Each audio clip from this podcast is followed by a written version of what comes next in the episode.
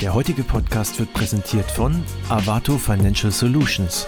Als Marktführer in vielen europäischen Payment-Märkten ist Avato Financial Solutions ein etablierter Anbieter von Buy Now Pay Later, flexiblen Finanzierungs-, Accounting- und Forderungsmanagement-Lösungen.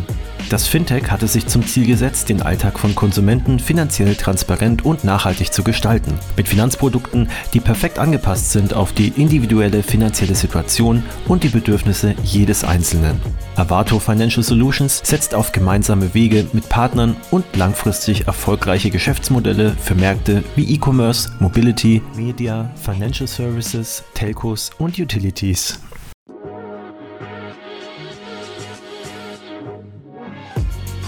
Payment and Banking, der Podcast aus der Mitte der Fin, Tech und Payment Branche. Mit euren Hosts Jochen Siegert und André Bajorath. Hallo und herzlich willkommen zum Fintech-Podcast von paymentbanking.com. Der Mai ist vorbei ähm, und der liebe André, der eigentlich hier der, der, Host sein sollte und die Anrede machen sollte, ist auch mit mir hier im Podcast. Hallo, lieber André. Hallo, lieber Jochen. Ich habe mich auch gerade gewundert, aber ich überlasse dir gerne das Wort. Ja, du, du bist nicht äh, in Pushen gekommen, deswegen habe ich noch einfach mal losgelegt. naja, wer hier nicht in die Pushen gekommen ist, weiß ich auch nicht. Ich habe dir, glaube ich, um halb acht eine Message geschickt, habe gesagt, ready when you are. Also ich war schon sehr, sehr viel länger in den Pushen. Ja, aber wir sind eine Viertelstunde vor eigentlichem Plan losgelegt. Also von daher, mein, mein, mein, mein Kaffee hier, der hat ein bisschen gedauert. All gut. Es ist ja auch Pfingstmontag, da darf man eigentlich auch mal länger schlafen, aber genau. zwei weiße alte Männer werden halt früh wach und werden genau. aus dem Bett getrieben. Genau. Na, also, ach, du, jetzt willst du das Wort an mich übergeben. ja, natürlich. Your turn. Jetzt schweigst du. Jetzt schweigst du. Wunderbar. Also für die, die vielleicht immer noch nicht mitbekommen haben, wir tauschen uns ja monatlich aus. Der eine ähm, gibt die News und ist der quasi Moderator, der andere gibt die Kommentare. Und diese, äh, diesen Monat ist äh, der andere dran mit Host ähm, und News äh, vorerzählen oder ähm, äh, kurz ansprechen und ich äh, mache die Kommentare. Also genau. von daher, André, los, loslegen. Nur, nur, wir tauschen uns nicht aus, um das mal anders so auszudrücken, sondern wir wechseln uns ab, wolltest du, ich, sagen. Ja, genau, genau. das ist noch zu früh. Gut, wenn es noch zu früh ist, dann fange ich, halt, äh, fang ich jetzt halt mal an und du darfst deinen Kaffee, der länger gedauert hat, ähm, noch ein bisschen trinken. Aber ich habe noch ein paar News mit reingenommen, die ähm, nicht auf der Webseite drauf sind, wo Christina ja die News kuratiert hatte. Ich würde gerne anfangen, Jochen, weil wir ja auch in den letzten Wochen häufiger mal darüber gesprochen haben, dass Fundraising jetzt nicht mehr das Einfachste sein wird, aber jetzt doch nochmal wie ich finde, eine sehr fulminante Runde von Trade Republic in den letzten Tagen veröffentlicht worden. 250 Millionen, ah, jetzt weiß ich es nicht, ob Dollar oder Euro, aber ich glaube, das ist jetzt irgendwie auch nicht das Relevanteste, die Währung. Dennoch, die Zahl von 250 Millionen bei Trade Republic ist, glaube ich, beeindruckend, oder? Ja, die Frage, die sich mir da stellte, ist, ähm, wann ist die Runde denn verhandelt worden und ist die jetzt einfach nur dann jetzt executed worden oder verkündet worden? Ich glaube, es ist eine Expanded. Also ich glaube, das ist die Series okay. C Expanded. Okay, weil ähm, ich, ich würde mal schwer davon ausgehen, dass die Runde noch nicht betroffen ist von den Punkten, die wir da gleich dann reden, ähm, Entlassungen und, und Schwierigkeiten, ein neues Funding zu bekommen, was ja vermutlich ähm, all die Runden betrifft ab sofort. Von daher ähm, erstmal Gratulation an die Kollegen von Trade Republic. Ich glaube, ähm, dass die eines der Fintechs sind, die ohnehin nicht mehr weggehen werden ähm, und die auch groß bleiben werden, ist ähm, unbestritten. Äh, bei denen geht es eigentlich eher um die Frage, was ist die Bewertung und schaffen sie es, die Bewertung zu halten in der aktuellen Situation, wo Zugang zu, zu, Funding, ja genau, wo Zugang zu Funding ein bisschen schwieriger ist. Und, äh, und von daher, ich glaube sogar gutes Timing. Wir werden wahrscheinlich andere sehen, wo das Timing nicht so gut war, wie Ventic. Äh, die sind, haben ja, bei denen ist jetzt gerade kurzfristig eine Finanzierungsrunde geplatzt. Sie haben Insolvenz angemeldet. Von daher ähm, wir, wir sehen, dass die Schere aus meiner Sicht ein bisschen weiter auseinandergeht. Und bei Trade Republic wundert es mich nicht, dass sie so eine gute Runde abgeschlossen haben und äh,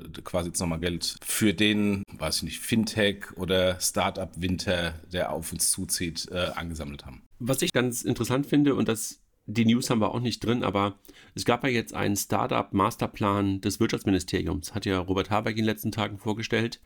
Und dort wurde ja auch darauf hingewiesen, dass man es erleichtern möchte, Pensionsfonds und anderen den Weg in Venture Capital Fonds zu ja. erleichtern. Ja. Ich weiß nicht, ob du das auch gesehen hast. Ja.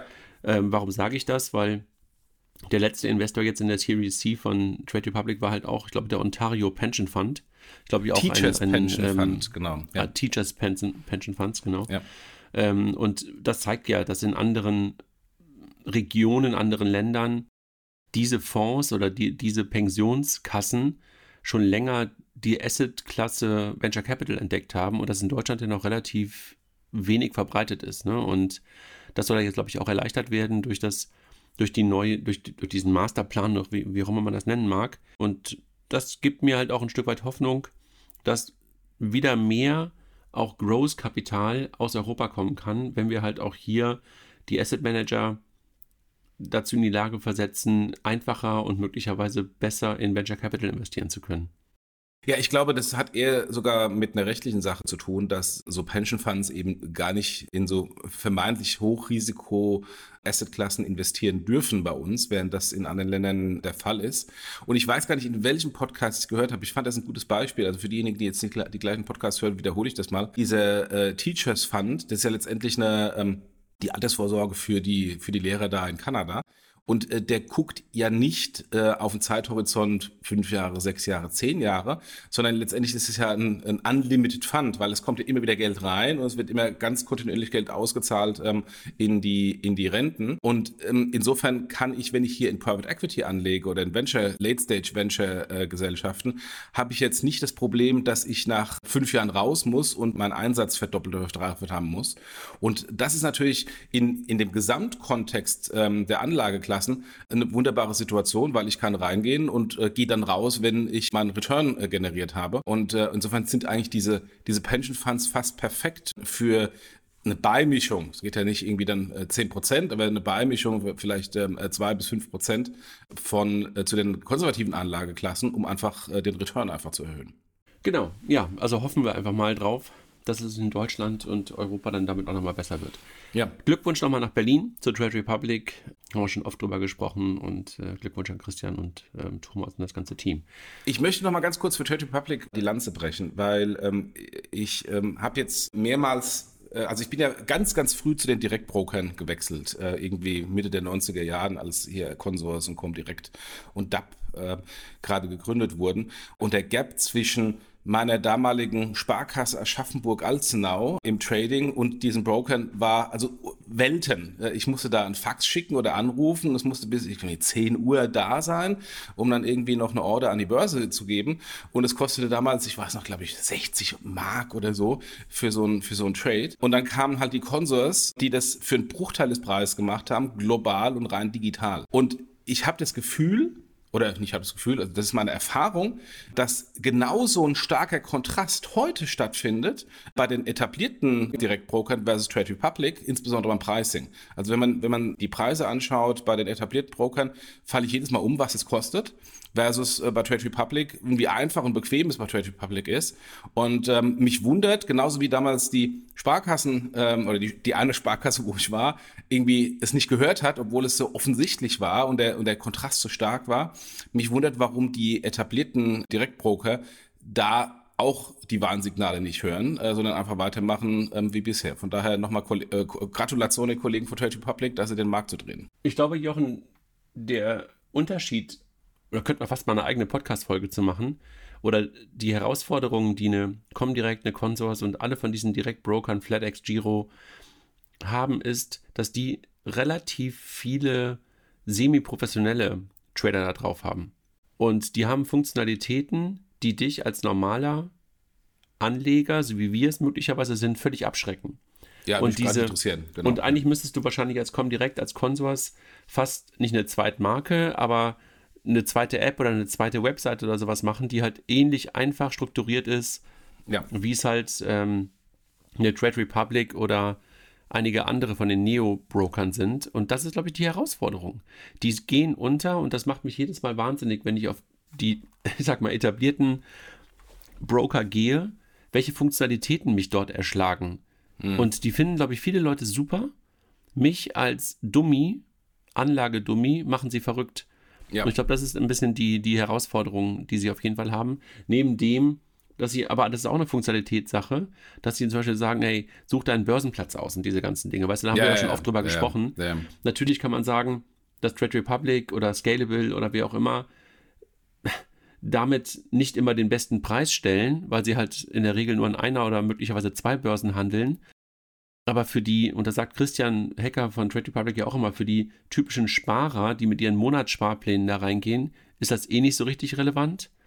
Ja, und deshalb, das meine ich mit semi-professionell versus der breiten Masse. Und das ist, glaube ich, eher der Unterschied ne, zwischen, zwischen den Neo-Brokern, wie wir sie jetzt momentan sehen werden, wie bei Trade, und den klassischen ähm, Online-Brokern.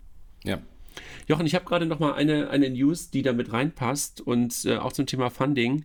GetQuinn, du hattest mich gerade im Vorgespräch kurz gefragt, was sind die überhaupt? Und das ist vielleicht für jemanden wie dich, der sein Depot noch bei der Sparkasse Aschaffenburg-Alzenau nee, und, bei Trade, und bei Trade Republic lange, lange, hat, lange nicht mehr. und bei Trade Republic hat, ähm, gar keine schlechte Lösung, weil was machen die?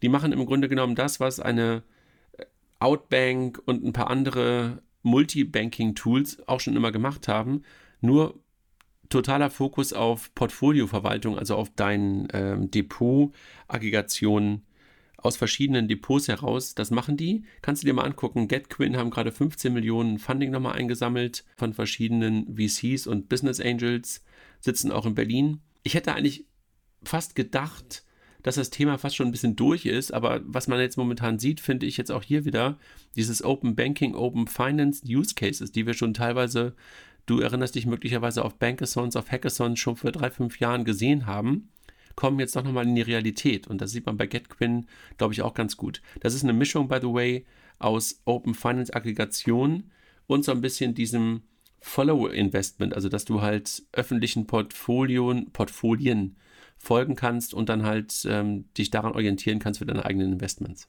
Ja, guck ich mal an. Also äh, interessant. Ja, diese, diese Open X-Thematiken, also Open Banking, Open Trade Finance, Open Brokerage etc., die gehen ja weiter. Also insofern, das war ist für mich kein Wunder, dass da, dass da jetzt in diesem Bereich was kommt. Aber bin gespannt, wie, wie das angenommen wird, weil ähm, die Frage ist natürlich, so wie du gerade eben gesagt hast, dich interessiert eigentlich nicht, wo der Börsenplatz ist. Der allgemeine Nutzer hat vermutlich auch nicht irgendwie acht Portfolien bei acht verschiedenen Brokern, sondern vermutlich nur ein oder zwei. Ob da tatsächlich ähm, das ein Mehr Mehrwert stiftet, äh, da eine Aggregation zu machen. Bei, das Portfolio Following bin ich vollkommen bei dir. Ich meine, das kennen wir bei Wikifolio, äh, was ja auch eines der ersten Fintechs war, die das ja auch sehr erfolgreich gemacht haben. Oder eToro, die machen das ja auch. Insofern gespannt, wie die weitergehen. Aber insofern, und vielleicht können wir dann gleich nochmal über die ganzen Entlassungen sprechen. Interessant finde ich zum aktuellen Zeitpunkt, was jetzt gerade gegründet wird. Denn wenn wir mal anschauen, was für Krisen in der Vergangenheit waren und was dann gegründet wurde und was groß geworden ist, gibt es da immer eine starke Korrelation zwischen fast eine Veränderung des Marktes und Krisen. Also in der, in der Finanzkrise 2008, 2010 sind die ganzen großen Buy Now also Klarna, RatePay und Co. gegründet worden oder in der Folge, weil die etablierten Player aus diesem vermeintlich furchtbaren Konsumentenfinanzierungsgeschäft rausgegangen sind. Jetzt sieht man die Konsequenzen. Auch in der Finanzkrise wurden diese ganzen Supply Chain Finance äh, Companies gegründet, weil die Corporates äh, Probleme hatten, Zugang zu Kapital zu bekommen, weil die Banken äh, keine Liquidität zur Verfügung gestellt haben. Und ähm, auch eine, eine Airbnb ist, ein, ist, eine Krisengründung. Und äh, jetzt bin ich mal gespannt, was ähm, jetzt in dieser aktuellen Krise an neuen Startups gegründet werden, die dann in zehn Jahren diejenigen sind, wo jeder alle draufschauen und sagen, konnten wir doch gar nicht äh, ahnen, dass das jetzt plötzlich so kommt. Ich habe noch eine weitere Funding-Runde und dann gehen wir gleich auch auf, auf ähm, die Entlassungen und dergleichen. Aber eine Firma, die mir in den letzten Tagen aufgefallen ist, und ich weiß nicht, ehrlich gesagt nicht, wie man sie genau ausspricht, Ecolytic. Was machen die? Und das passt ein bisschen in diese Richtung, die du eigentlich gerade ansprichst. Wer wird gerade gegründet? Die machen im Grunde genommen ESG oder halt ESG relevante KPIs as a Service für Finanzdienstleister ich habe ja diese These, die wir auch auf der, auf der BEX, glaube ich, am 23., 24. Juni, ich glaube, auf einem Panel diskutieren werden, dass ESG-Scores und ESG-Kennzahlen so ein Stück weit ein neues Rating werden für Unternehmensdaten oder für Unternehmenskredite, so sorry, falsch gesagt. Und das finde ich echt super interessant, dass da jetzt gerade nicht die, also jetzt gerade so die ersten Player entstehen und ich glaube, das wird wirklich auch wieder ein richtiges As-a-Service werden. Was glaubst du? Absolut. Also das ist eines der Themen, wo ich auch erwarte, dass das in der Zukunft noch äh, viel stärker wird. Und wenn man, wenn man ja schaut, wie jetzt mal Themen wie Greenwashing ähm, der einen oder anderen, äh, der einen oder anderen Fondsanlageanbieters mal beiseite gelassen, wo es da die Woche ja auch ähm, äh, Themen gab, wird das ein Thema sein, wo insbesondere im Corporate-Bereich das eine massive Auswirkung hat auf die Refinanzierungszinsen für Unternehmen. Und äh, es braucht da, wie du richtig sagst, in irgendeiner Weise neutrale Scoring-Agenturen. Und äh, die etablierten, auch das ist wieder eine übliche Sache, die etablierten Player, also Moody's und, und Co., haben das noch nicht auf der Agenda. Deswegen springen da jetzt Startups rein, die das machen. Ähm, und da gibt's ja auch, gibt's ja heute auch schon ein paar Player. Und ich erwarte, dass ähm, die groß werden und dann vermutlich auch von dem einen oder anderen großen äh, globalen Rating-Anbieter geschluckt werden. Na, ich glaube doch nicht mal, dass Moody's und sowas das nicht auf der Agenda haben. Ich glaube nur etwas anderes, dass es gerade wieder ein europäisches Thema ist. Und dass gerade aus Europa heraus diese Themen entstehen, weil ESG ja gerade von der Kommission und ähm, aus Europa heraus total gepusht werden. Und, Da hast du die, recht, ja. und die normalen Ratingagenturen ja vor allen Dingen USA ähm, getrieben sind. Und insofern hast du, glaube ich, recht, dass das ein oder andere Unternehmen, was gerade entsteht, möglicherweise irgendwann geschluckt wird. Aber andererseits auch gerade mal wieder eine Chance für Europa, dort auch wieder Player zu bauen, Player zu schaffen, die vielleicht sogar die Chance haben, wie wir es im Open Banking ja auch schon mal hatten, sowas wie Weltmarktführer zu werden. Oder aber sie werden dann halt auch geschluckt.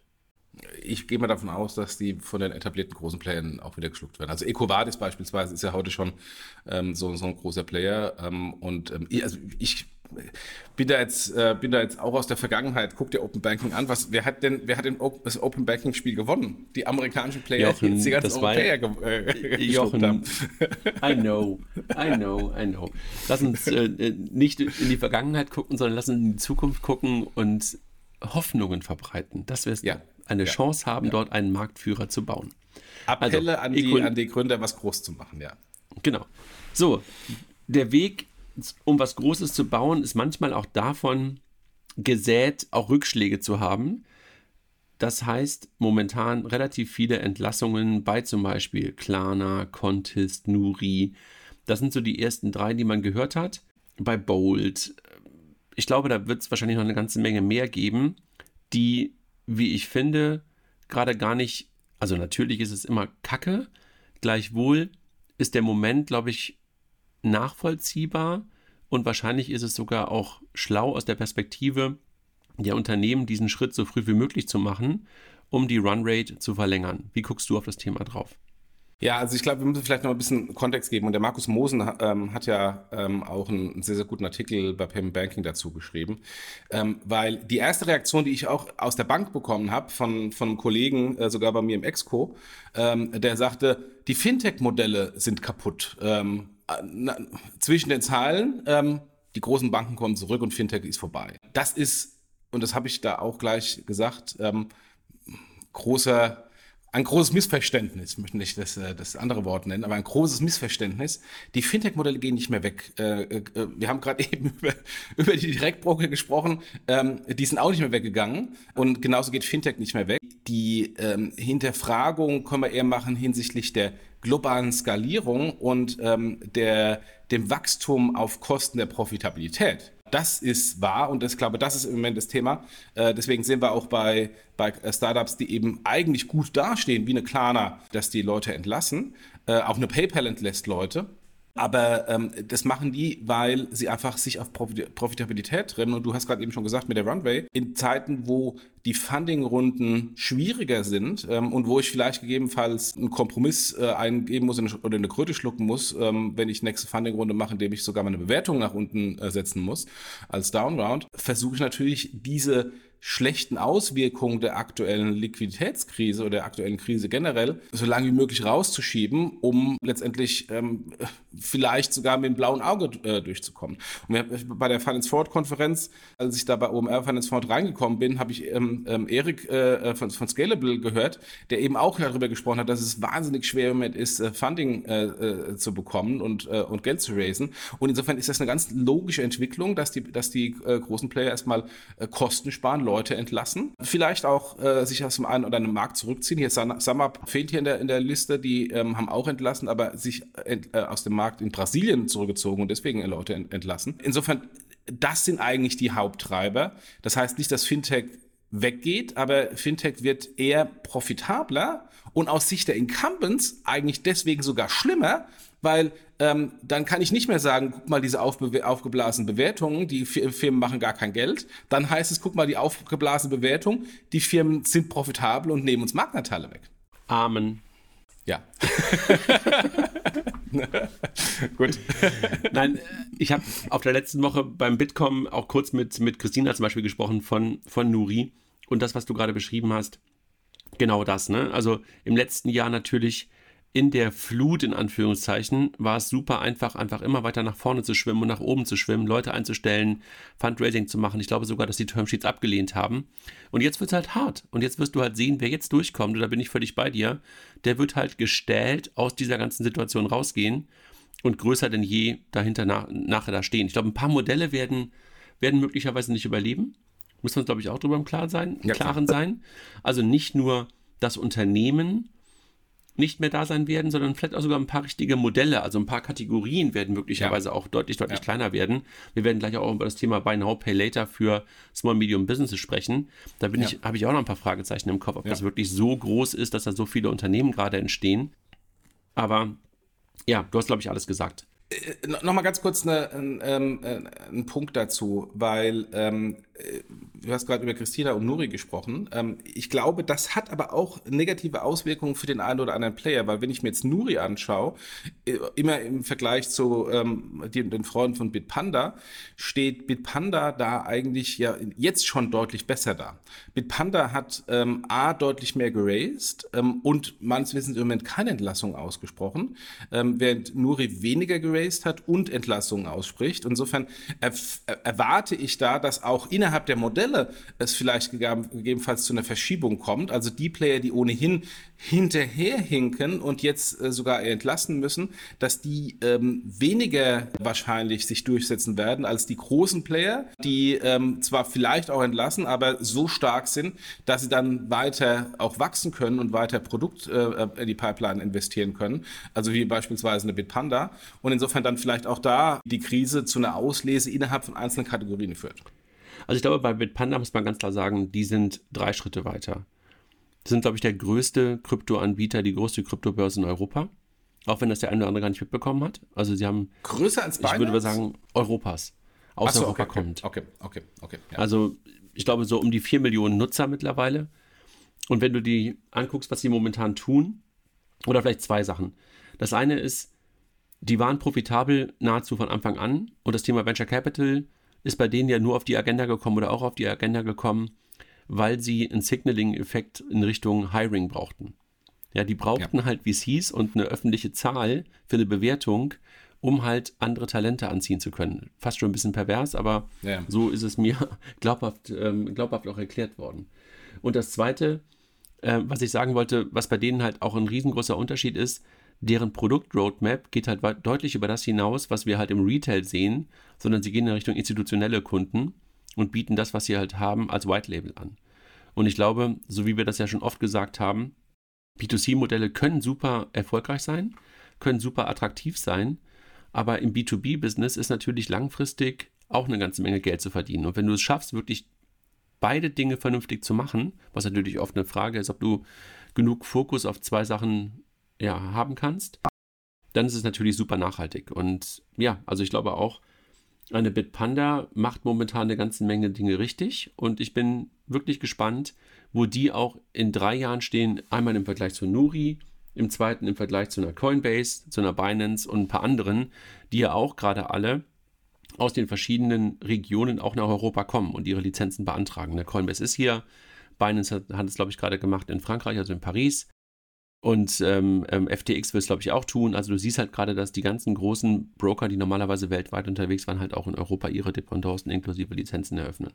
Also können wir eigentlich sagen, vielleicht einen Strich drunter machen, so, so schlecht es eigentlich klingt, Entlassungen, äh, schwierige Fundingrunden, eigentlich ist es sogar eher positiv langfristig gesehen für, ähm, für die Industrie. Ähm, die Geschäftsmodelle gehen nicht mehr weg und sie werden eigentlich eher gestärkt. Kann ja, klingt so natürlich ein bisschen zynisch für die Mitarbeiter, die betroffen sind. Auf der ja. anderen Seite für die Modelle und für das Gesamte, wenn du das Ganze im Blick hast, hab, ähm, das meinte ich vorhin mit, es stellt die Modelle, die halt überbleiben. Jetzt haben wir ohne dass wir eigentlich schon in die News von Christina reingegangen sind, schon gute 20 Minuten verbraten. Und wir haben noch ein Thema, was wir auch nicht auf der Liste hatten, aber was du mit Sicherheit auch nochmal kurz ähm, beleuchten möchtest.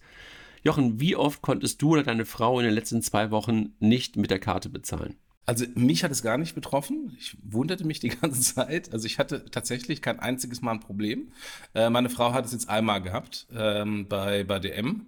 Ähm, aber ähm, wir haben hier mit Aldi und Lidl offensichtlich Player, wo wir häufig sind, äh, wo das nicht der Fall ist. Anders als bei euch im Norden, wo es ja, wo es ja viel stärker ist, wo die Ketten viel stärker äh, betroffen sind. Aber das Terminal-Thema, berühmte Verifone H5000 Terminal, was ähm, äh, plötzlich irgendwie stehen geblieben ist. Ich glaube, ähm, niemand hat damit gerechnet, dass das Wort H5000 mal so in der allgemeinen Veröffentlichkeit ankommt. Sogar bei Twitter getrendet. Aber ich meine, das ganze Thema, vielleicht gehen wir gleich mal rein, ähm, zeigt eigentlich das Dilemma im Zahlungsverkehr. Ähm, es ist eigentlich ein vollkommen nebensächliches, langweiliges Produkt, was kein Mensch interessiert, solange es funktioniert. Wenn es nicht funktioniert, dann ist ein echtes Problem da, weil dann äh, ist man sofort in der Tagesschau. Und genau das passiert. Die Terminals fallen aus ähm, und äh, Deutschland regt sich auf ähm, und es steht in der Tagesschau, man kann nicht mehr mit Karte bezahlen. Absolut.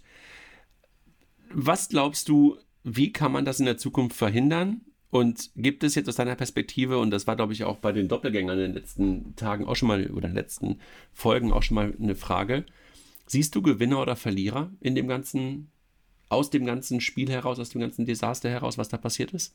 Also vielleicht erstmal ähm, äh, Gewinner und Verlierer aus, aus dem Kontext beim, beim Terminal oder beim Bezahlen, also wer, wer ganz eindeutig als Gewinner aus diesem Thema rausgegangen ist, sind die Kollegen von SumUp. Äh, ich habe es ja, ich hab's ja äh, getwittert und äh, der, der Kollege Pip hat es ja, glaube Pip war glaube ich, äh, ähm, sogar äh, im Doppelgänger-Podcast gesagt, dass ähm, SumUp im Helikopter über die, über die Merchants fliegt und die, und die Terminals runterwirft.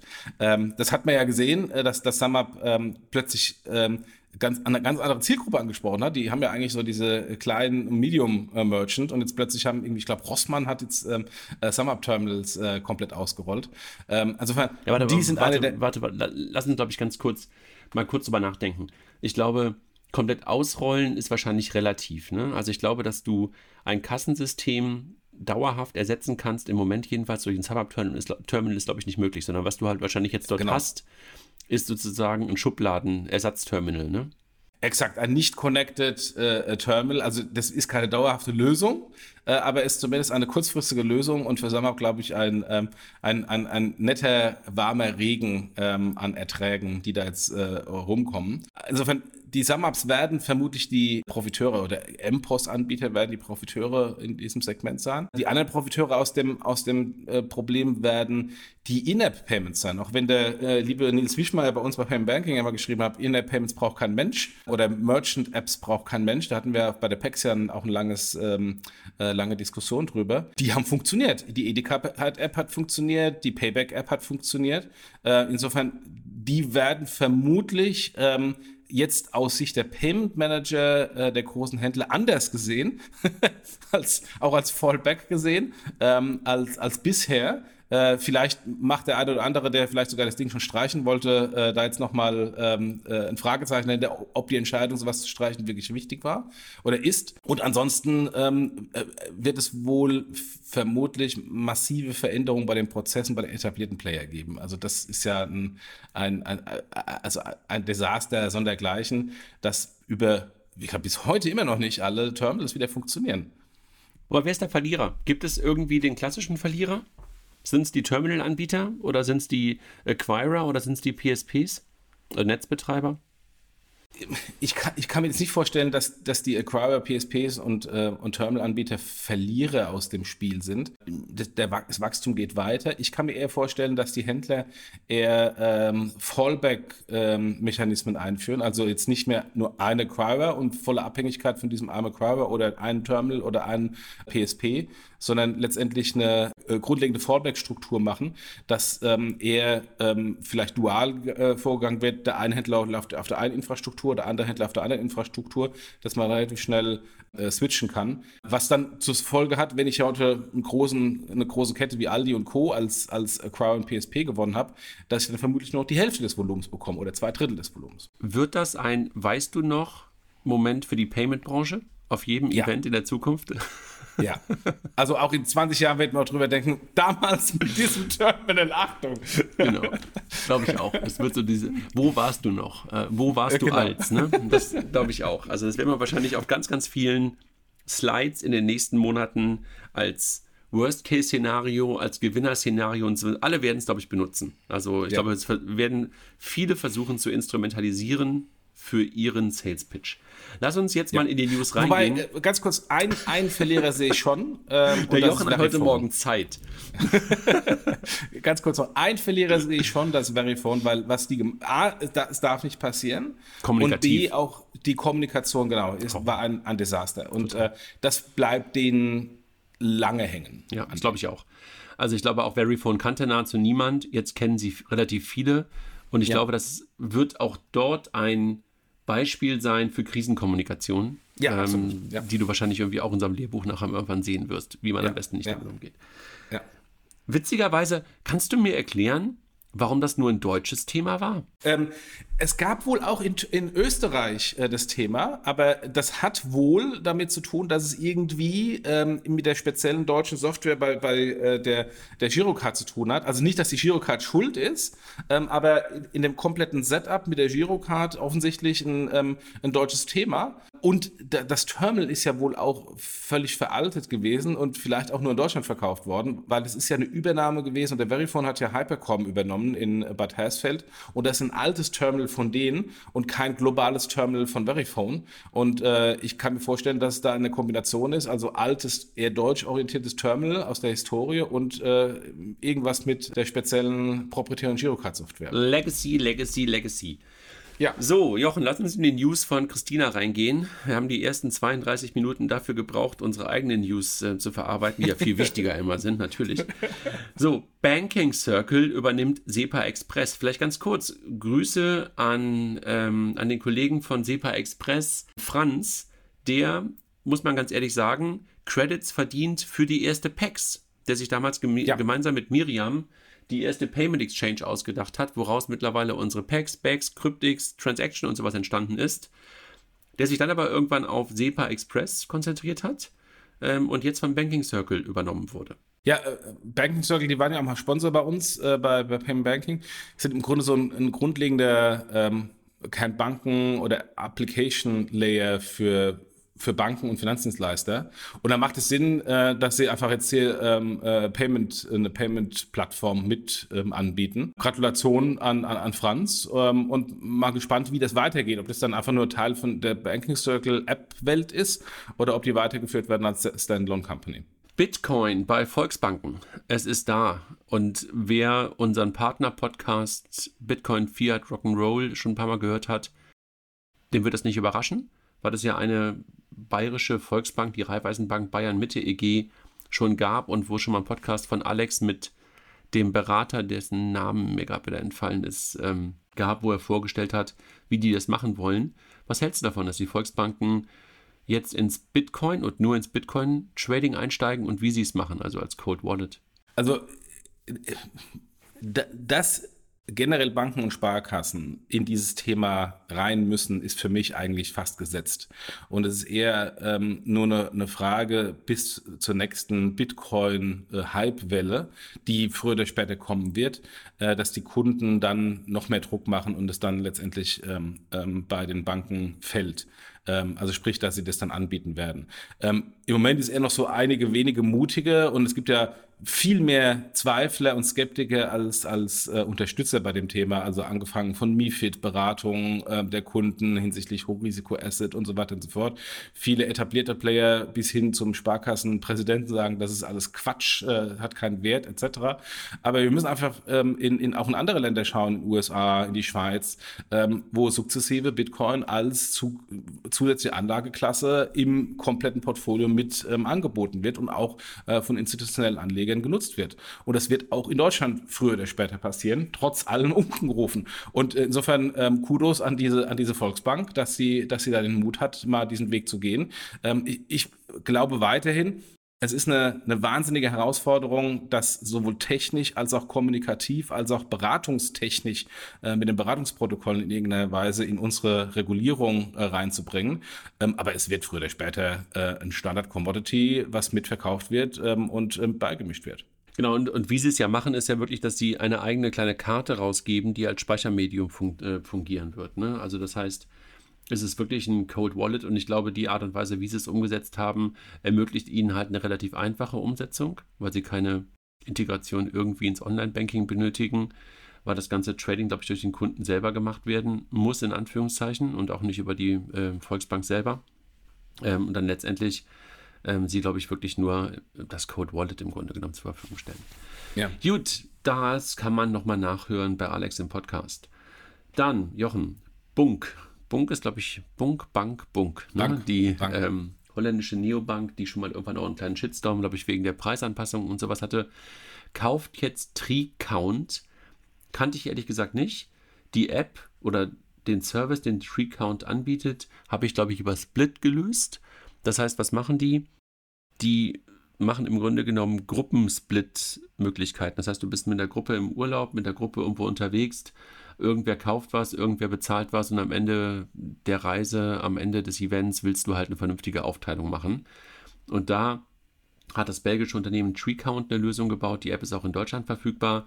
Bunk kauft die jetzt. Die Story, die damit einhergeht, dass sie jetzt sagen, sie erreichen neue 5,4 Millionen Nutzer und damit sind sie die größte Neobank Europas, ist, glaube ich, ein bisschen Bullshit. Gleichwohl ist es, glaube ich, ein ganz nettes Feature, was sie jetzt dazu bekommen und passt ganz gut in das Bunk-Universum rein, oder? Absolut. Ähm, also ähm, das ist ein Feature und das Feature sollte äh, oder ist meines Erachtens elementarer Teil von, von, von Banking. Die Frage, die ich, mich nur, ich mir nur stelle, also die 4,5 Millionen Kunden, ja, da ist ein Upsell-Potenzial, da können sie dann irgendwie ihr Zeug reinverkaufen. Aber ähm, die, die Frage, die ich mir stelle, ist, ähm, macht ein solches Feature bei nur einer Bank Sinn? Weil letztendlich nicht jeder äh, von deinen Freunden ist auch bei der gleichen Bank wie du. Ähm, und nur weil wir zusammen in Urlaub fahren und da irgendwie äh, den Bierkasten splitten müssen, äh, wechsle ich nicht die Bankverbindung.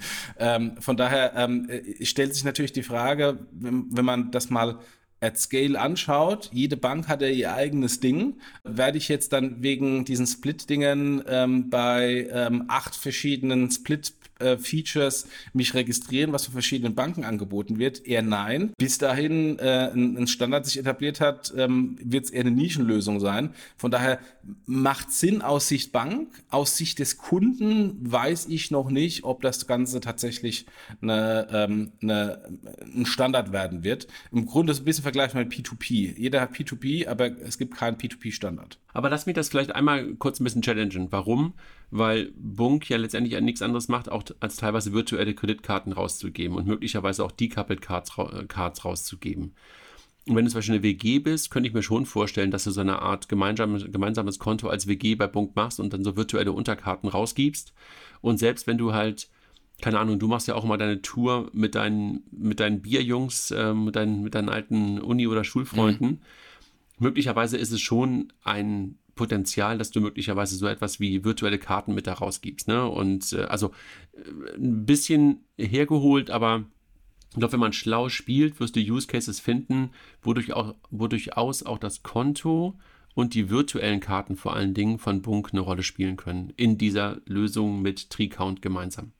Also WG bin ich vollkommen bei dir. Für einmal im Jahr irgendwie einen, äh, einen Männerabend zu machen und da dann irgendwie Split Payments zu machen. Also wir machen das so, dass einer von uns das immer bezahlt und dann am Ende gibt's eine Abrechnung, da wird überwiesen. Ähm, Old Style, aber bevor ich mich jetzt wegen dieses einen Wochenendes da irgendwie einen Account vergebe, ähm, machen wir es lieber so. Ja, aber ich habe es bei Split, habe ich das zum Beispiel schon, dass ich immer wieder mit gleichen Gruppen unterwegs bin und dann nutzen wir es schon. Okay, okay. Finjata, du hattest mal mit, ähm, wie heißt der, Enno, ne?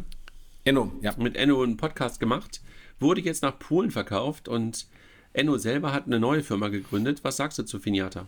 Ja, Finata ist ja mal eigentlich gestartet gewesen als äh, B2B äh, Factoring Company ähm, äh, von äh, ex äh, ähm, wie heißt der? Sebastian, Sebastian Diemer, ähm, ex ähm, Creditec. Creditec Und ähm, äh, Sebastian ist ja relativ schnell wieder raus. Ähm, das ganze Modell, sie sind mehr oder weniger zeitgleich gestartet mit Billy, das ganze Modell hat irgendwie nicht funktioniert. Ähm, und ähm, den Podcast, den ich damals mit Enno gemacht hat, war dann so ein erster Review, ähm, wo er versucht hat, ähm, das ganze Factoring-Thema zu vergessen und den Pivot auf äh, normale B2B-Finanzierung äh, ähm, zu erklären. Das hat wohl einigermaßen funktioniert, aber damals im Podcast war schon die Rede, dass es primär eben in, äh, in Polen ähm, äh, oder in Osteuropa funktioniert. So ein bisschen ist das ähm, wie Creditec, ähm, die auch primär da funktioniert haben, aber da im Retail-Segment. Und offensichtlich ähm, ähm, hat dann einer der Geldgeber das, äh, weil es war ja sehr stark auch im, im Pivot und eine Restrukturierung, einer der Geldgeber das dann jetzt ähm, übernommen aus Fokus ähm, für, den, für den polnischen Markt. Dass es eher um die Company ging und nicht um ähm, Enno, äh, sieht man daran, dass er sofort raus war. Normalerweise, wenn du sowas übernimmst, hast du ja ein Earnout und willst du das Management weiter incentivieren. Insofern klingt das so ein bisschen, möchte ich sagen, nach Fire Sale, aber es klingt eher so ein bisschen nach dem Motto, naja, jetzt haben wir es mal übernommen und es war wahrscheinlich keine große äh, Bewertung. Ähm, es ist nämlich auch nichts kommuniziert worden hinsichtlich der Bewertung. Nichtsdestotrotz, Gratulation an Enno, weil der hat, der hat Finata übernommen. Das war eine Desaster ähm, ähm, und hat es hart restrukturiert, hat es insofern verkauft. Die größten Kudos gehen an ihn und es zeigt nochmal, dass äh, der liebe Sebastian offensichtlich keine nachhaltigen Companies bauen kann. Lass uns zum nächsten gehen. Über Raisin sprechen wir fast in, jeden, in jeder News-Ausgabe. Meistens mit in Anführungszeichen guten News, weil sie halt neue Märkte aufgemacht haben, neue Partner reingeholt haben. Hin und wieder aber halt auch mit News, die auch dazugehören. Also Greensill war ein Beispiel davon, dann damals das Fair.de-Thema war ein Beispiel davon, was nicht so gut gelaufen ist.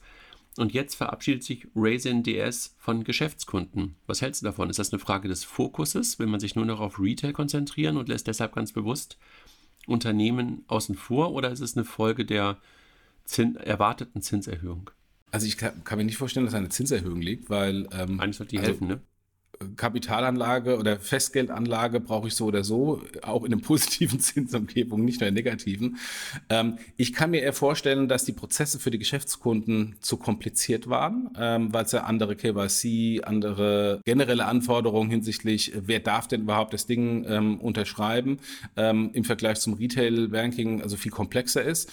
Und vielleicht hat es einfach nicht so eingeschlagen, wie sich Raisin das vorgestellt hat. Ähm, und insofern Kombination kompliziertere Prozesse versus nicht so erfolgreich äh, im Vergleich zum Retail, dass mich dann auf, auf Retail fokussiert. Ähm, reine, reine Spekulation. Ja, hätte ich auch gesagt, ist eine Fokusfrage. Dann Open Banking haben wir gerade schon drüber gesprochen. Was wir jetzt schon seit einigen Wochen und Monaten sehen, ist, dass eine Konsolidisierung stattfindet.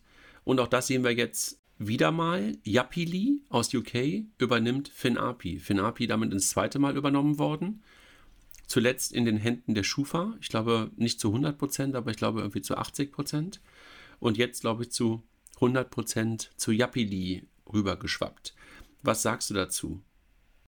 Ja, erstmal Yapili ähm, sind einer der großen Gewinner jetzt von dieser vorhin schon angesprochenen Konsolidierung, wo das, äh, wo die ganzen etablierten deutschen Player äh, quasi übernommen wurden von ähm, den ich möchte nicht sagen amerikanischen, Yapili ist jetzt nicht amerikanisch, aber zumindest von anderen Playern aus dem Ausland, die stärker skaliert äh, sind und das Thema stärker skalieren konnten. Ich verstehe ehrlich gesagt den Kontext der Schufa nicht, dass sie das verkauft haben.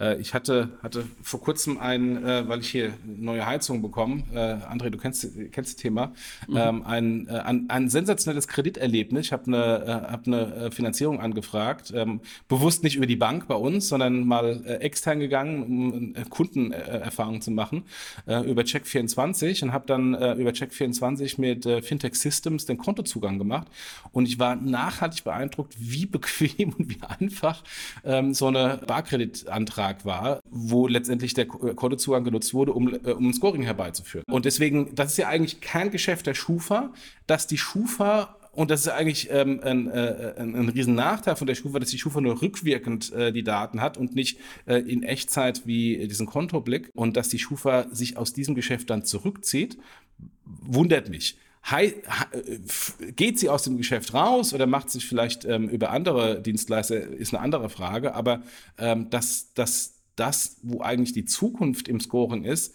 äh, von der Schufa wegverkauft wird, das wundert mich ja doch. Na, ich meine, es gab halt und wieder ein bisschen Shitstorm, ne? Also dieses Thema ist ja ein paar Mal aufgenommen worden und vielleicht hat man einfach darauf reagieren wollen, dass man gesagt hat, okay, so eng an uns dran, kriegen wir das immer wieder um die Ohren gehauen und lass uns diesen Service natürlich mit Partnern weiterhin nutzen, so wie du es gerade beschrieben hast, aber möglicherweise nicht im Konsortium der Schufa. Und keine Ahnung, also das war ja jetzt schon zwei, drei Jahre, ähm, in denen FinAPI Teil der Schufa war. Vielleicht hat sich das irgendwie auch nicht so materialisiert, wie man sich das vorstellen kann. Man weiß es ja nicht so ganz genau. Ja, für klar. Yapili, ja da gibt es aber viele Gründe, klar. Genau, für Yapili auf jeden Fall, glaube ich, echt ein schlauer Move, weil man auf die Art und Weise wahrscheinlich den Marktführer in bestimmten Use Cases jedenfalls in Deutschland hat übernehmen können und damit natürlich einen ganz anderen Fokus auch auf Deutschland setzen kann.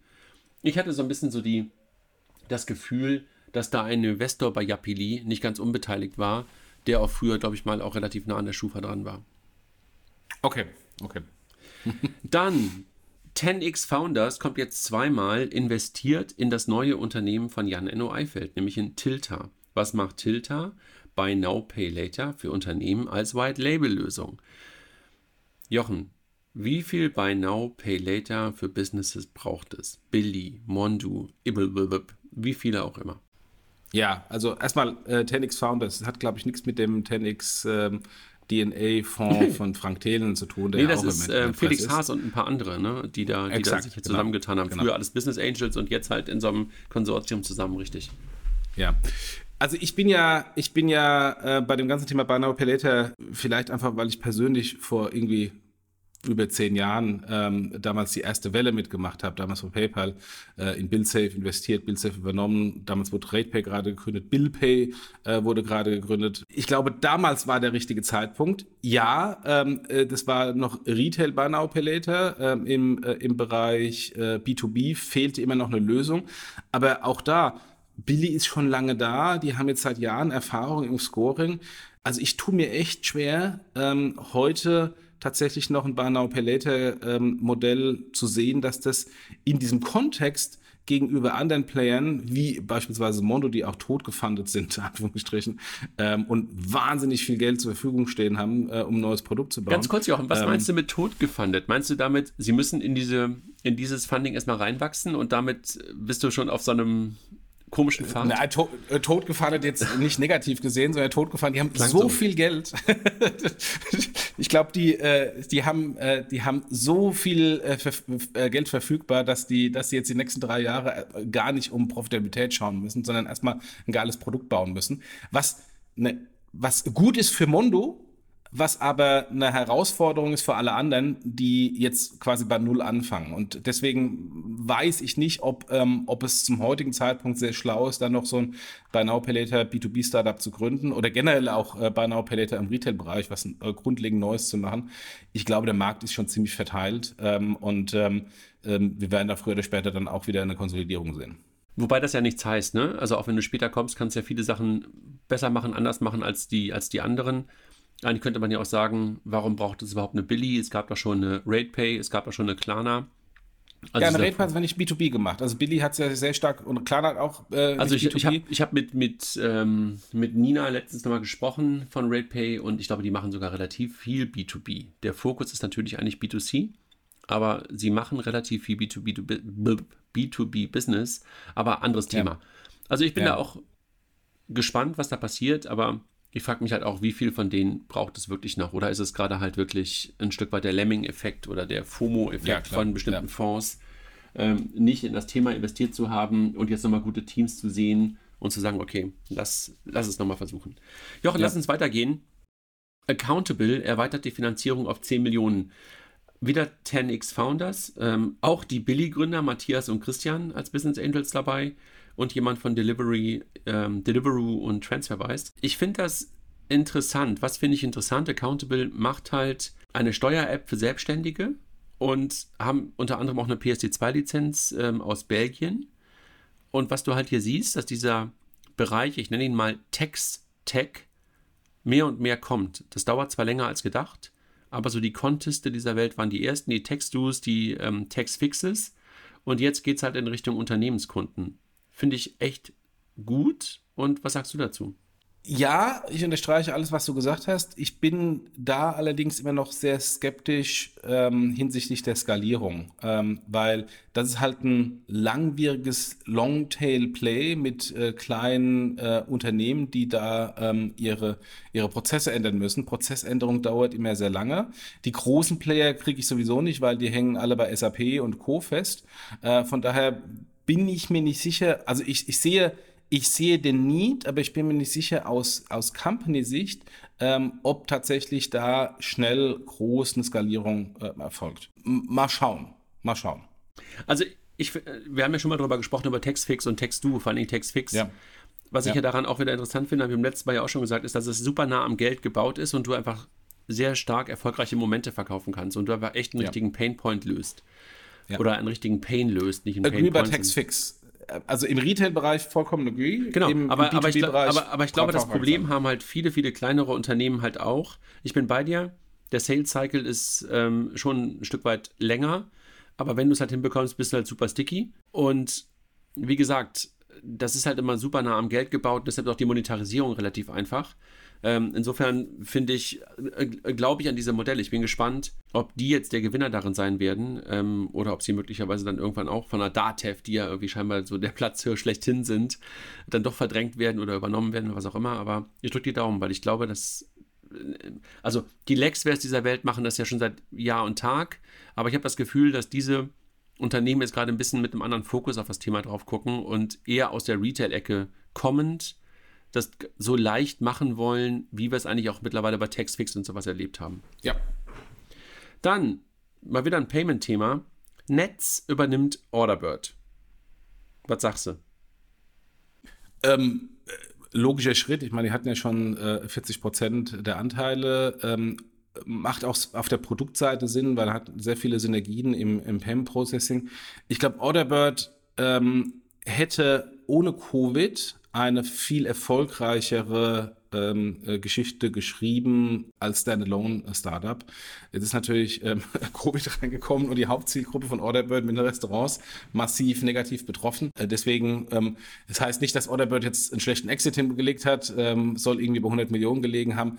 Ähm, aber ich glaube, ohne Covid äh, wäre wär Orderbird vielleicht sogar ein Unicorn geworden. Insofern schade von der Opportunity für Orderbird, aber trotzdem Gratulation für ähm, das Team. Ähm, sensationell guten Job gemacht. Glaubst du, dass sie in diesem Universum von Netz weiterhin eigenständig auch die Produkte bauen können, die es halt auch zukünftig in der Gastronomie und sowas braucht?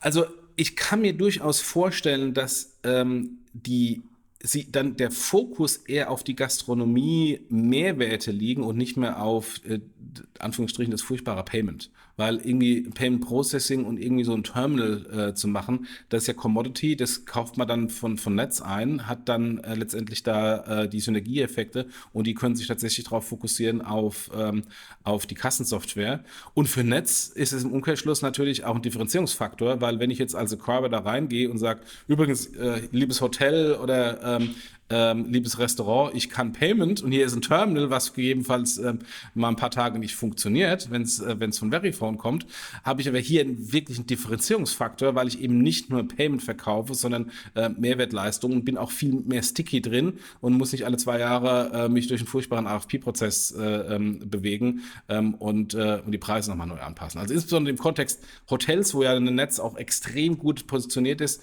kann ich mir vorstellen, dass da, dass da tolle Synergieeffekte geben.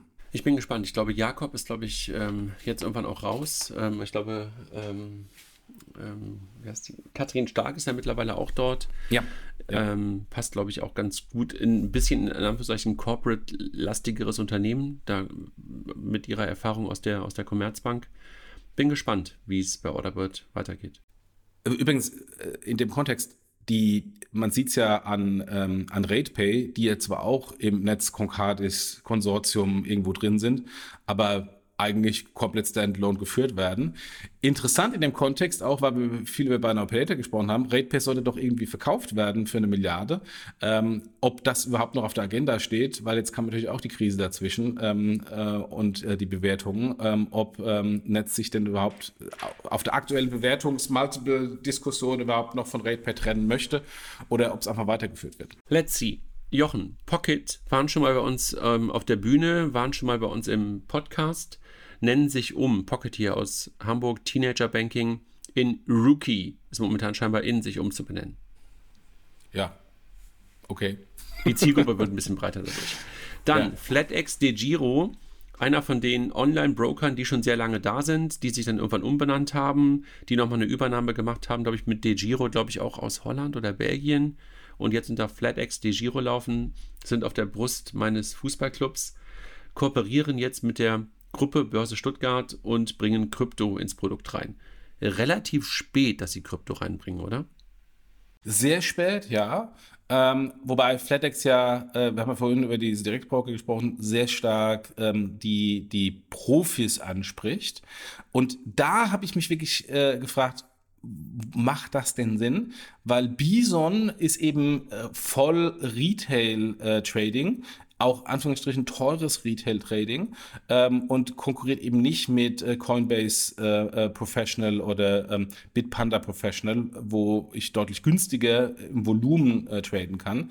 Ähm, mal gespannt. Also es macht auf jeden Fall Sinn, dass FedEx da ähm, in, das, in den Kryptobereich mit einsteigt ähm, und den Zugang ermöglicht, statt in-house zu bauen. Aber ob Bison da der richtige Partner ist, weiß ich nicht. Oder es gibt ein Bison Professional, äh, was, was auf dieser Kooperation gebaut wird. Let's see.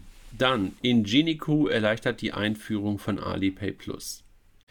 Also es wundert mich, dass es überhaupt noch Ingenico äh, gibt, weil Ingenico wurde ja von Worldline übernommen, dass sie die Marke weiterführen. Äh, jetzt die Frage, ist Ingenico jetzt ein Terminalhersteller, wie sie ursprünglich waren? Ist Ingenico ein PSP? Keine Ahnung. Auf jeden Fall, ähm, ähm, Alipay Plus ist ähm, ähm, eine Bezahllösung von, von der Ant Group. Ähm, und ähm, ja, ähm, macht auf jeden Fall Sinn, das in, in diesem WorldPay-Universum als weitere Zahlmethode von vielen einzuführen. Ähm, ob das jetzt so relevant ist, weiß ich nicht. Jessica Holzbach, eine der Mitgründerinnen von Penta, gründet ein neues Fintech. Sie war kürzlich auf der Finance Forward, da hast du auch äh, sie, glaube ich, sehen können. Da hat sie es auch angekündigt. Und sie. Nee, habe ich nicht, weil wir gemeinsam im Zug saßen, schon nach Berlin. sie gründet ein Unternehmen wieder mit P. Pile oder Pille. Ne, Pille wäre falsch, da müssen zwei L da drin, äh, L da drin sein. Pile, würde ich mal sagen, heißt es. Was das Ganze macht, ist ein Crypto as a Service Angebot für Neobanken, Fintechs und andere Startups. Was können wir damit erwarten und was stellst du dir darunter vor? Also wir haben ja gerade eben hier über FlatEx und, und Bison gesprochen. Letztendlich macht ja Bison dann hier Crypto as a Service für FlatEx. Dass es Crypto as a Service braucht, auch vorhin ähm, über das Thema ähm, Integration von äh, Krypto-Investments ähm, bei den Sparkassen, Raiffeisenbanken gesprochen. Äh, das ist unbestritten. Ähm, was das jetzt nun genau bedeutet, was Jessica da gründet, keine Ahnung. Macht das die Solaris Bank nicht eigentlich auch mit ihrer Digital ja, Asset Einheit? Ja, ja, Deshalb. ja, ja. Ja. Let's see, möglicherweise anderer Fokus. Vielleicht laden wir sie demnächst mal irgendwann in den Podcast ein und diskutieren mit ihr, was Pile macht. Die Kolleginnen und Kollegen von Plate, nochmal Open Banking, steigen ins Identitäts- und Bonitätsprüfungsgame ein. Du hast vorhin schon bei Fintech Systems erwähnt, dass du bei deinem Kredit für die Heizung genau diesen Weg Open Banking, Bonitätsprüfung gegangen bist. Verwundert einen nicht wirklich, dass es passiert, eigentlich eher, warum es so spät passiert, oder? Ja, und was halt damit einhergeht, dass sie sich ein Stück weit als Wettbewerber von Stripe positionieren. Ne? Also man hatte das Gefühl, dass Plate und Stripe immer ein Stück weit parallel auch gemeinsam in eine Richtung gelaufen sind, gemeinsam auch gewachsen sind. Und jetzt bewegen sie sich in Teilen aufeinander zu. Ne? Ja, aber sie haben sich auch getrennt. Also Stripe hat ja Plate, glaube ich, rausgeworfen ähm, als, als Service. Ähm, und ähm, jetzt ist natürlich die Frage, wie, wie, wie gehe ich da weiter und wie äh, versuche ich äh, trotzdem ähm, äh, am Markt zu wachsen, wenn es nicht über Stripe ist, dann halt äh, über Direktintegration. Jochen, dann haben wir nochmal das Thema 43 Millionen Dollar für Mondu. Du hast gerade tot geraced, tot gefundet gesagt. Äh, meint es das aber positiv. Also die Buy Now, Pay Later Lösung ähm, jetzt von Vala Ventures, äh, die da investieren. Wie groß ist dieser Markt für Buy Now, Pay Later? Also erstmal ich habe noch eine These, die ich dir gleich noch sagen möchte, aber fang, fang erst mal an. Diese 43 Millionen ist ja nur quasi die letzte Runde. Die haben ja vorher schon was, was ich äh, ähm, ähm, gefundet. Ähm, ähm, und das, ich meine, das ist ja beeindruckend ohne Produkt, ohne, ohne Traktion am Markt, sondern auf Basis ähm, eines Teams, eines sehr guten Teams ähm, und auf Basis von, von Hoffnung. Ich glaube, der Markt im B2B-Bereich ist extrem groß. Äh, das ist ja letztendlich so eine, so eine Mischung aus Factoring ähm, und, und, und Rechnungskauf. Ähm, der ist noch nicht gehoben. Also wir, wir reden über Billy, aber Billy ist im Vergleichsmarkt noch relativ klein. Ähm, insofern, das ähm, ist ein großer Markt und, ähm, und hier ist offensichtlich irgendjemand, der wettet extrem darauf, dass dieser Markt von einem Player genommen wird. Ich bin gespannt. Aber Jochen, mal eine These. Wir sehen doch momentan parallel zu den Buy Now Pay Later Angeboten für Geschäfts- und, ähm, und Firmenkunden auch parallel eine neue Art von Payment-Lösung für diese Segmente. Also eine Pliant, ähm, eine ähm, Moss gehen doch auch in diesen Bereich rein, dass die ganz bewusst in Unternehmen neue Payment-Lösungen im Sinne von Company Cards, die teilweise auch für bestimmte Verticals genutzt werden können. Was meine ich damit? Also zum Beispiel für Software as a Service gibt es eine Kreditkarte, für Ausstattung eine andere Kreditkarte und die gehen auch in die gleiche Richtung, weil es eine Kreditkarte auch teilweise ist, dass da eine Linie drauf ist, dass da möglicherweise sogar ein Buy Now Pay Later drauf ist. Bewegen sich da nicht zwei verschiedene Anbieter gerade auf das gleiche Segment zu und machen damit den Kuchen nicht unbedingt größer, sondern eher kleiner für den jeweils anderen? Also ich kenne immer noch nicht die Value Proposition von Mundu. Also es heißt Now Pelete, aber was bedeutet es denn? Ist das ein Rechnungskauf-Ding? Ist das ein Factoring-Ding? Ist das hier, wie du äh, sagst, so, so ein Spend-Ding in, in Kombination mit Karte? Ich weiß es nicht. Ähm, was ich glaube zu wissen, ist, der Markt ist extrem groß, genau an dieser Schnittstelle. Ähm, und es gibt noch keinen, der diese ganzen übergreifenden, ich nenne es mal Receivable Financing Themen richtig spielt. Ähm, und ähm, das kann Mondo sein, muss es nicht. Ähm, wenn Mondo sich nur fokussiert auf Rechnungskauf ähm, und dann ähm, hier ähm, Moss und Co. im, ähm, im Karten-Receivable Management arbeiten, bin ich bei dir. Was ich im Moment noch nicht sehe, ist ein großer Player, der Receivable Financing richtig groß spielt. Das ist aus meiner Sicht eine, eine riesen Opportunity. Und es kann Mondu sein, aber ich habe keine Insights, was sie denn da genau bauen. Aber da ist aus meiner Sicht ein riesen Potenzial da. Dann lassen wir uns mal überraschen, was demnächst dann als erstes Produkt rauskommt. Äh, dennoch bleibe ich dabei, dass ich das Gefühl habe, dass dieser Kuchen groß ist, bin ich bei dir, aber dass da von verschiedenen Richtungen Player auf den gleichen Kuchen zusteuern. Und naja, das, lassen wir uns mal überraschen. Wir gehen noch schnell in die Personalien rein. Es gibt einen neuen CCO für Modify, einen Chief Commercial Officer für ein Thema, was auch ein Stück weit in das Thema Finanzierung reingeht, aber eher ähm, ja, etwas größere Finanzierung. Ne? Ja, Trade Finance ähm, ähm, äh, Finanzierung.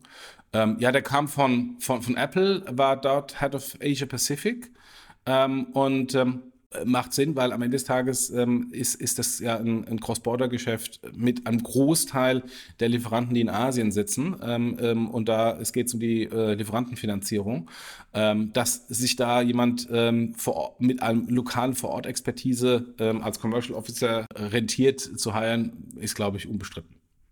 Planer verliert seinen Deutschlandchef. Ja, also das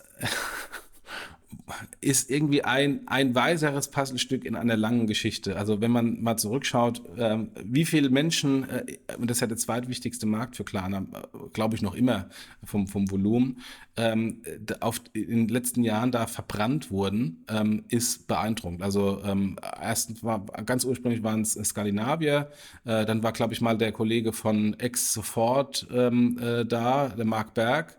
Ähm, also, also an eine extrem hohe Fluktuation auf diesem, auf diesem Job, ähm, wo man sich fragt, warum? Also eigentlich sollte eine der wichtigsten Märkte deutlich mehr Stabilität reinkommen. Es kann aber auch sein, dass ähm, der, der Deutschlandchef immer nur so ein bisschen ähm, lokaler Stadthalter ist und sowieso alles in Skandinavien ähm, entschieden wird oder in Stockholm entschieden wird. Und irgendwann ähm, dann die Frage sich steht, okay, brauche ich jemand Starkes vor Ort? Ähm, und wenn ich ihm jemand Starken vor Ort nicht die, das Backing gebe und die, äh, die Entscheidungsgewalt, dann werden auch starke vor Ort Manager einfach sagen, dann gehe ich halt. Billy ernannt neuen CTO. Ja, wir haben über Billy schon gesprochen. Ähm, keine Ahnung, wie da die Technik-Thematik äh, war. Ähm, äh, der CV des, des, neuen, des neuen CTOs ist beeindruckend. Ähm, mal gucken, äh, was, er, was er da jetzt weitermacht. Und unsere letzte Meldung ist, dass Steve Liu neuer General Manager für USA bei Hawk AI wird. Hawk AI, vielleicht ganz kurz, haben wir schon ein paar Mal drüber gesprochen, weil der ehemalige Deutschlandchef von N26, Georg Hauer, dorthin gegangen ist. Ja, mal gespannt. Mal wieder ein deutsches Startup, was versucht, in die USA zu gehen. auch auch äh, der Georg hat ja auch die N26 äh, USA-Expansion im, im Hinterkopf. Ähm, ich bin ja da immer eher skeptisch, dass tatsächlich ähm, äh, es funktioniert, dass deutsche äh, Companies erfolgreich in die USA gehen. ist eigentlich immer nur umgekehrt. Ähm, von daher ähm, to, be, to be watched. Aber es ist ja Fraud Prevention, AML, also ein bisschen, wenn man so will, ähm, Compliance as a Service. Vielleicht ist das etwas, wo wir als Europäer so richtig gut sind, äh, dass wir die Amerikaner auch davon überzeugt bekommen. Jochen, das war's für heute. Wir ja, lass uns, ganz kurz, lass uns ganz kurz noch über die, über die PACs äh, sprechen, die ja in ähm, drei Wochen äh, stattfindet. Ähm, was mir aufgefallen ist, André, ähm, ich war jetzt auf der, auf der UMR, äh, du warst bei der Digi Fintech, dann warst du bei der ähm, äh, BaFin-Konferenz. Äh, äh das Feedback, was ich von vielen immer bekommen habe, ist, dass die dass der Content sich Konferenz für Konferenzformat immer mehr angleicht und immer die gleichen Leute auf den Konferenzen sprechen. Ähm, deswegen Fokus bei uns war und ist, möglichst immer die Leute und die Themen zuerst zu haben. Insofern, wenn ihr, wenn ihr Interesse habt, was sind tatsächlich die neuen Themen, äh, die dann vielleicht auch bei den anderen großen Konferenzen in zwei Jahren besprochen werden, kommt zur BEX, äh, Banking Exchange. Wir haben ein interessantes Programm und äh, schaut euch die Agenda an ähm, und äh, kommt gerne dazu, ist in Frankfurt. Ähm, wir haben wieder kostenlose Streaming-Tickets ähm, für diejenigen, die nicht vor Ort kommen und wir haben, glaube ich, 250 bis 300 Plätze vor Ort ähm, verfügbar. Genau, und ich habe das Angebot gemacht, jeder, der ein Fahrrad für World Bicycle Relief im Rahmen der Tech Bikers Aktion spendet, 147 Euro, bekommt von mir ein kostenloses Ticket zur BEX. Also feel free, supportet eine gute Sache für Fahrräder in Afrika, dann könnt ihr auch zur BEX persönlich kommen. Jetzt habe ich einen Fehler gemacht, weil äh, ich konnte mich ja nicht mehr auch, äh, nicht entscheiden zwischen dir und Arnulf, die ja gleichzeitig diese Aktion macht, also zumindest das Fundraising. Jetzt habe ich äh, das eine Fahrrad äh, gezahlt, aber halb dir, halb dem Arnulf. Aber glücklicherweise habe ich ja schon ein Ticket. Genau, und der Arnulf musste, glaube ich, leider absagen. Der ist, glaube ich, leider gar nicht dabei, der ist ein bisschen angeschlagen. Ja, Gute Besserung. Gut, Jochen, wir sind länger als sonst, aber ähm, ich glaube, wir gerade der Anfang, äh, da mussten wir, glaube ich, über ein paar Sachen sprechen und sie ein bisschen länger einordnen. Ja, aber ich glaube, es war wichtig, dass wir da mal das nochmal besprochen haben, weil es dann doch im Vergleich zu den Monaten vorher in diesem Monat massive große Veränderungen gab, die wir einfach mal anordnen mussten. Super. Mach's gut. Tschüss. Tschüss. Hallo. Mein Name ist Special Agent Sebastian Celada Ocampo, FBI. Nein, nicht diese Typen aus Amerika, sondern von der Future Banking Industry, der zentralen Bankingbehörde von Payment and Banking. Ich habe einen geheimen und brandheißen Tipp für dich. Am 23. und 24. Juni 2022 öffnet Payment and Banking die BEX-Files. Freu dich auf das Banking-Event des Jahres und beobachte uns live, wenn wir Kundenschnittstellen und Datenquellen untersuchen und mit den Top-Experten der Szene das Mysterium Banking von allen Seiten beleuchten. Keynotes, Panels und Unidentified Finance Objects warten am MindDoc in Frankfurt am Main auf dich. Melde dich an, denn die Tickets findest du nicht irgendwo da draußen, sondern auf www.banking-exchange.de.